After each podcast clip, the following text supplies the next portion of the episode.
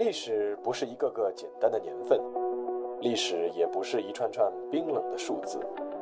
历史不仅有深度、有厚度，其实也有温度。行事有态度，做人有温度。我是馒头大师，欢迎来到历史的温度。让我们读懂过去，活好当下，探面未来。各位听众朋友们，大家好，欢迎来到馒头说历史的温度。今天呢，我们还是再来一期拍案惊奇。这个专辑的四个字啊，我觉得有两个字很关键。第一个呢是“案”，说明啊，这首先是要是个案件，然后呢是一个奇，哎，说明它比较出人意料。那么今天要说的这个案子啊，也是满足这两个条件的。一九五四年，沈太福出生于吉林省四平市的一个普通家庭。一九七八年的高考是文革之后的第二届高考，从小就学习成绩出色的沈太福高考失利，最终被长春水利电力学校录取。两年后，沈太福毕业，分配进了长春市水利局担任技术员。也就是在这一年，他和自己刚结婚没多久的妻子孙继红迎来了自己的儿子。沈太福在水利局的工作虽然工资不高，但也算是铁饭碗。妻子孙继红是一名普通工人。但是工作也很稳定，一家三口日子虽然过得比较平淡，但是呢也其乐融融。然而，就在一九八四年一月的一天，沈太福平静的心境被一根香蕉打破了。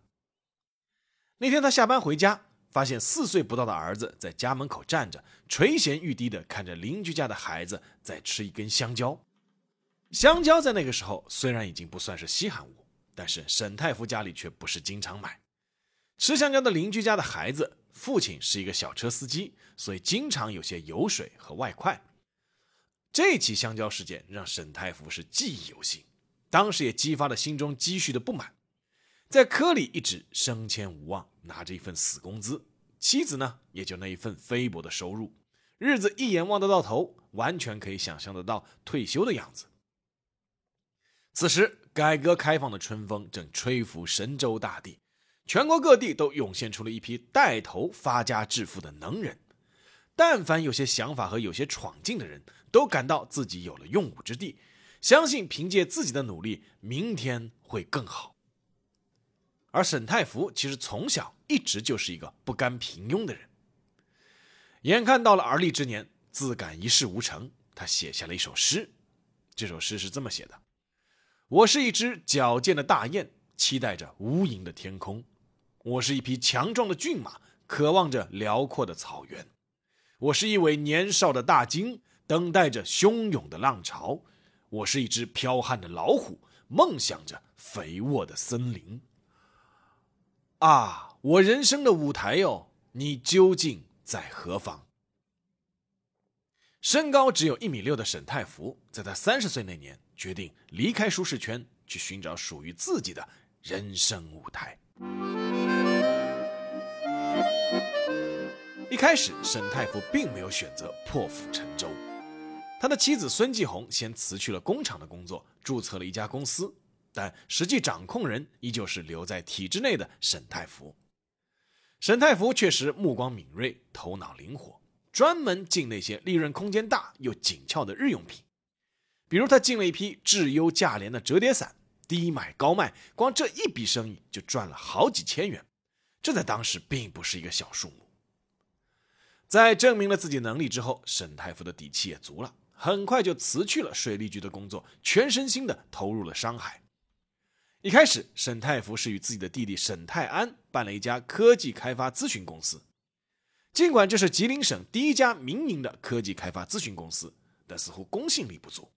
饶是他们天天骑车走遍长春市的街头巷尾做广告，但依旧拉不到生意。痛定思痛，沈太福通过关系运作，包下了长春锅炉仪表厂。这个厂名头听上去很大，但其实啊，就是一家亏损的街道企业。然而，沈太福确实有一些业务能力和钻研精神。他和兄弟沈泰安研制成功了一种双色液位仪，性能稳定而且优异。获得了八个部委发文推广应用，有了国家权威部门的背书，长城锅炉仪表厂当年就扭亏为盈，获利四十七万元。到了一九八六年，光这项新产品的产值就超过了两千万元。这里说一下，双色液位仪是一种工业上测量液位的仪器，分很多种，用途非常广泛。而关于双色液位仪，沈太福前后一共申请了十一项专利。至此，沈太福其实已经成了长春市小有名气的改革开放创业人物。如果他能继续发扬刻苦钻研的精神，经营好那个长春锅炉仪表厂，前景倒也不可小觑。但是，沈太福的目标绝不只是经营好一个小小的街道工厂，他的目标是要打造一个像中关村的四通公司那样的企业。一九八六年，沈太福进京洽谈。四通公司还真的就双色液位仪这个项目与他签订了合作协议，但双方因为一些问题闹得很不愉快，这个项目没多久就告吹了。但沈太福的进京梦却并没有因此熄灭，反而燃起了更旺盛的斗志。一九八九年一月，沈太福带着妻子孙继红在内的六个亲戚坐上了长春开往北京的火车，还穿着对襟小棉袄的沈太福看上去显得有些土气，但是却信心百倍。他始终相信，祖国的首都必定是他成就人生巅峰的最大舞台。在北京的中关村，很快出现了一家北京长城科技产业公司。这家公司是沈太福押上自己全部的八万元的本钱，在集资了二十二万元注册起来的。公司的法人、董事长和总经理都是他一个人。而公司的主体是集体企业，这就是当年非常普遍的红帽子企业。所谓红帽子企业，简单来说就是由私人资本投资设立，又以公有制企业，包括国有和集体企业的名义进行注册登记或者挂靠的企业。换句话说，名义上它是公有企业，但实际上它就是私人企业。在基本上只有公有制企业的改革开放初期。大批红帽子企业的出现，对盘活中国经济、促进改革开放做出了巨大的贡献，但是也因为定性的模糊，带来了很多的历史遗留问题。沈太福那个时候当然不会知道，他的这顶红帽子后来会对他的人生产生决定性的影响。公司成立总要有业务，最好是有核心竞争力的产品。沈太福一直对科技情有独钟。也一直在搜寻各种可能会带来巨大效益的新型科技专利。很快，他把目光锁定到了新型电机这条赛道。电机俗称马达，当时中国的电机水平与国际差距很大，国家也相当重视，所以一旦在这个环节有所突破，将会带来巨大的经济效益和社会效益。沈太福在偶然中发现了一条信息。一个叫屈维谦的辽宁阜新矿务局的工程师，在一九八四年发明了一种叫逆变型无整流子三相换向器电动机，但因为没有在规定期间内补交维持费，所以专利技术向公众公开了，不再具备再次申请专利的条件。沈太福立刻辗转找到了正在北京寻找机会的屈维谦，以月薪两千元聘请他为公司总工程师，配轿车和公寓。条件是屈维谦把这项专利卖给他。在月薪普遍只有三百至五百元的九十年代初，沈太福一出手就把屈维谦给砸晕了，立刻答应了他的要求。很快，沈太福把屈维谦的专利重新包装后，以内反馈可控硅串级调速器的名称，再次向国家专利局申请实用新型专利。按照沈太福给出的预估，使用了他的电机技术，可以节电百分之二十至百分之七十不等。在获得专利后，沈太福又通过不为人知的渠道，从银行里取得了五千万元的贷款。关于这笔贷款，沈太福是如何取得的？目前各种公开资料里都很难找到详细的交代。有了技术，有了钱，踌躇满志的沈太福决心大干一场。但事与愿违。国内的电机市场并没有沈太福想象的那么简单。截止到一九九二年上半年，沈太福贷款来的资金已经是消耗殆尽，但产品却始终打不开销路。总工程师屈维谦也离他而去。此时的沈太福一方面想投入新的技术研发，一方面又苦于缺乏资金，银行根本不可能贷款。苦思冥想之下，他终于想出了一个打翻身仗的方法，而正是这个方法，把沈太福引向了一条不归路。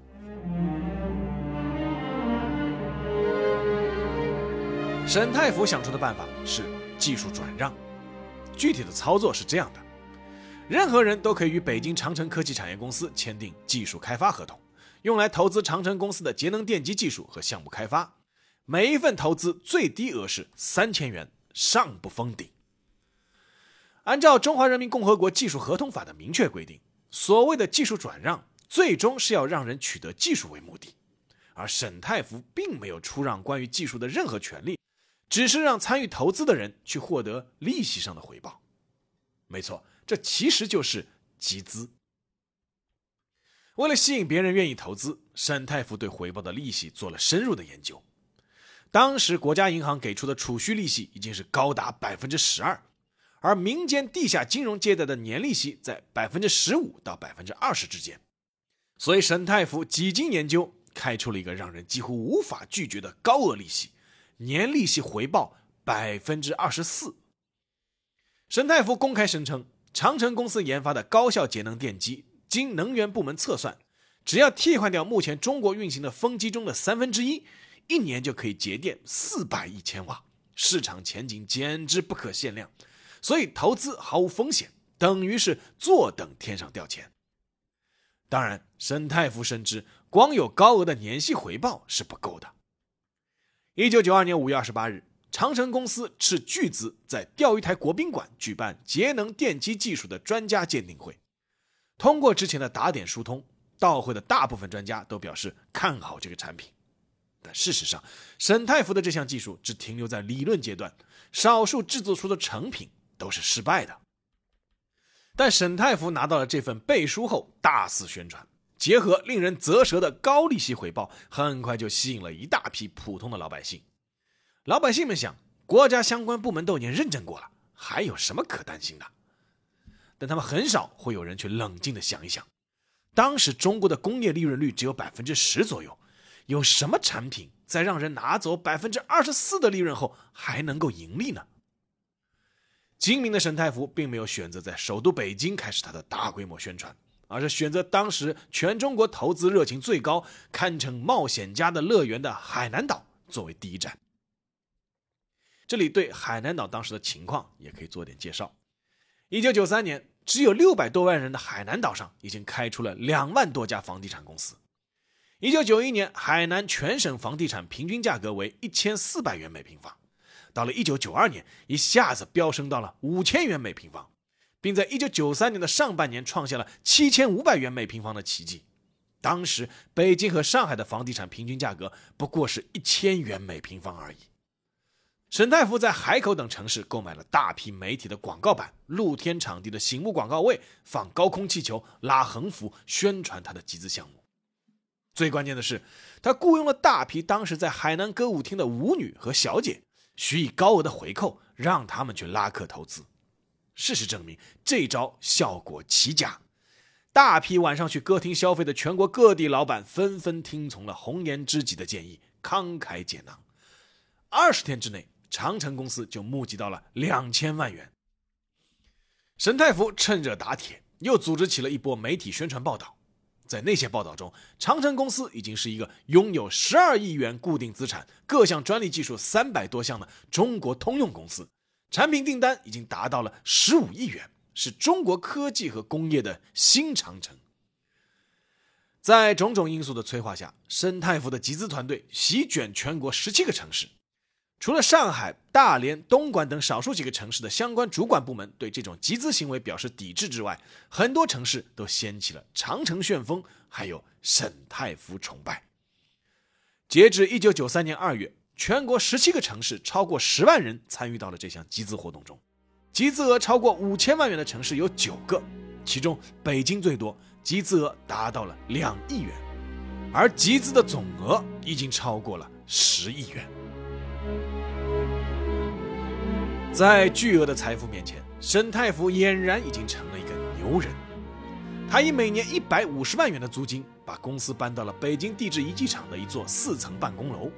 在公司的一楼有八个办公室，两间是让人来领取合同的，两间是签订合同的，两间是交款的，剩下两间是盖章的。每天八间办公室是车水马龙，熙熙攘攘，伴随着点钞机永不停息的声音，场面让人是叹为观止。他在全国各地开出了二十多家分公司，一百多个分支机构，雇员达到了三千人。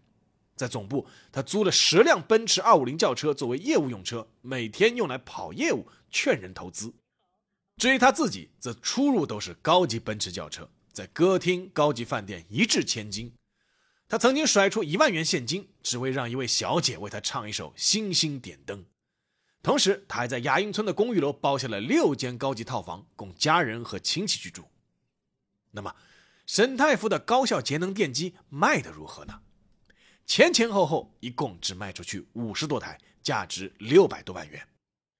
也正是因此，沈太福的很多钱是用在他自己认为的刀口上的。他极力搞好与各大媒体记者的关系，对于给他写正面报道的记者，甚至一次可以送出几万元的红包。他先后聘请了一百六十多名曾经担任过司局级别的老同志担任公司的高级顾问，开出了远高于市场平均水平的薪水。北京地质仪器厂是长城公司电机的生产基地。沈太福请全厂中层以上的干部去中关村明珠海鲜大酒楼吃火锅，一桌的标准达到了一千元。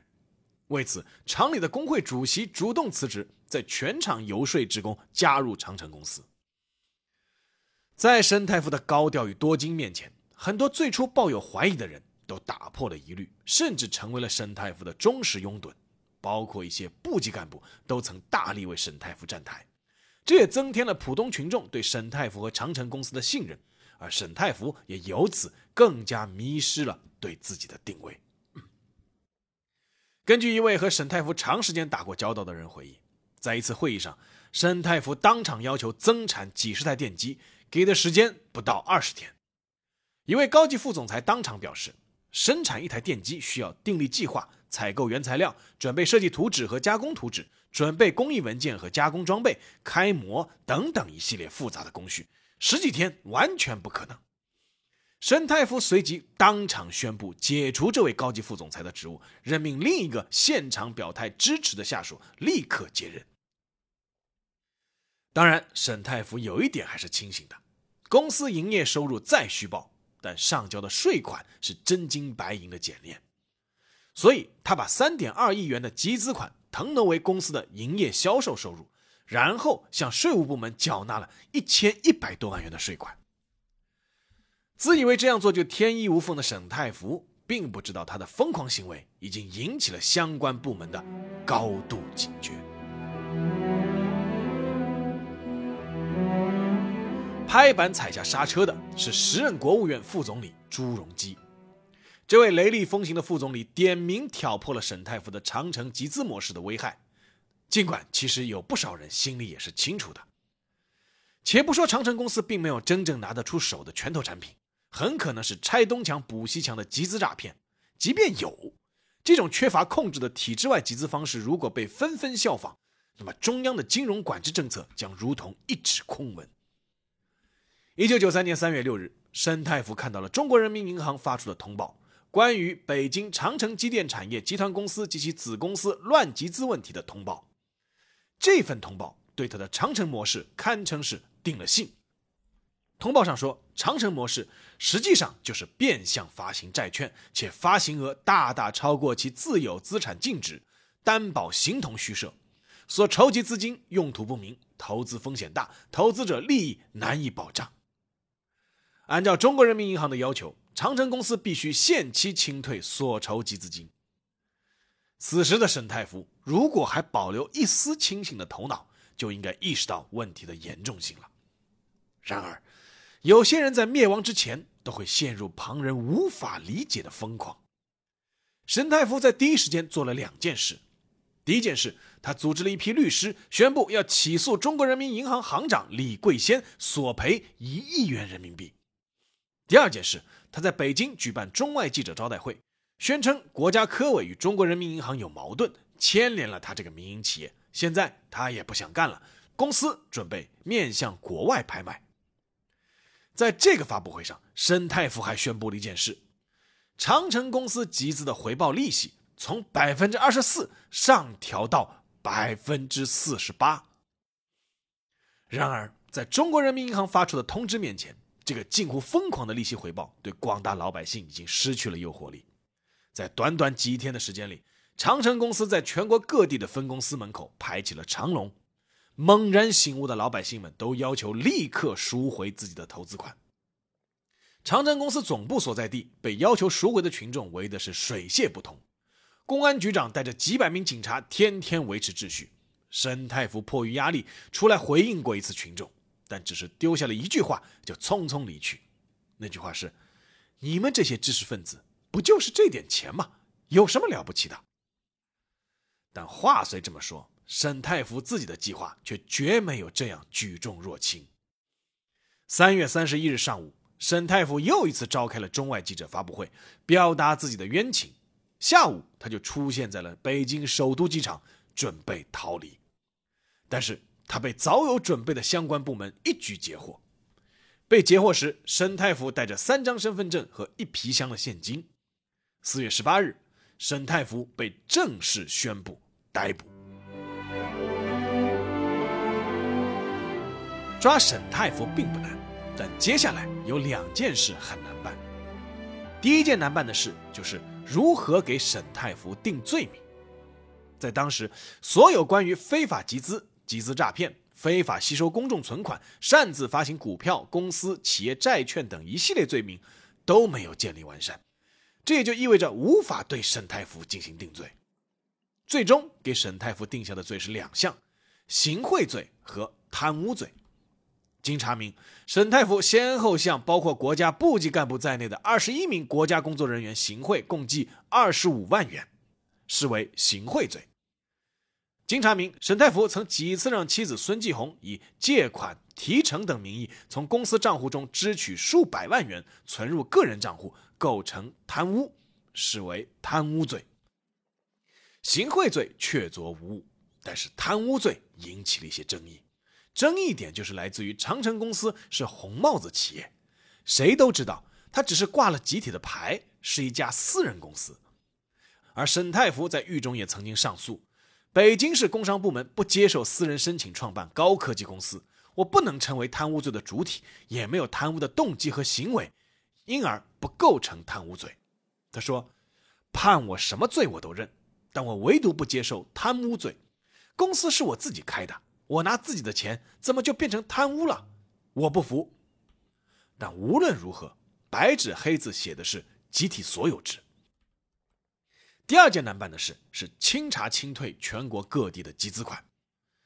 政府相关部门在全国各地一共成立了二十多个清查组，在国务院的直接参与下，历经半年时间，终于把账全部理清。最终，长城集资案的投资者们最低都领回了百分之七十的本金。全国清退款总比例达到百分之九十以上，北京的投资者基本上都拿回了百分之九十五以上的本金。而在狱中的沈太福还是没有认清问题的严重性，他甚至开出了天价金额，要求检查人员放他一马。但事实上，在他的上诉被驳回之后，命运已经注定了。一九九四年四月十一日，一个让很多人意外。但也在很多人意料之中的消息传来，沈太福被执行枪决。好，下面进入馒头说时间。首先，我们还是要承认一点，沈太福他不能说是个庸才。沈太福从小据说家里的墙上是贴满奖状的，他在捧上铁饭碗之后，也没有安于现状。当初在双色叶卫衣的专利申请之外，他还有包括吸塑包装机、读卡器等一系列的专利。无论他自己的参与度是多少，多少他还是有眼光和钻研精神的。其次，沈太福也不能说辜负了那个时代，搞双色液位仪是充分把握住了机遇，而且也取得了阶段性的成功。他接手一个街道小厂，一年就扭亏为盈，固然有他的能力因素，当然和改革开放经济搞活的大环境也是有很大关系的。但是沈太福最终是被冲昏了头脑。一个人的成功当然有个人的努力，也有时代的机遇，这两者之间占的比例，自己还是要有一个相对清晰的认识。一旦你把搭乘电梯上升的速度和高度当做是自己的弹跳力和徒手攀援能力，那往往就会出问题。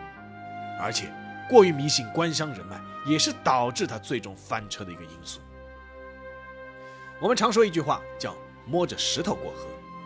回望改革开放之初的岁月，这句话确实很贴切。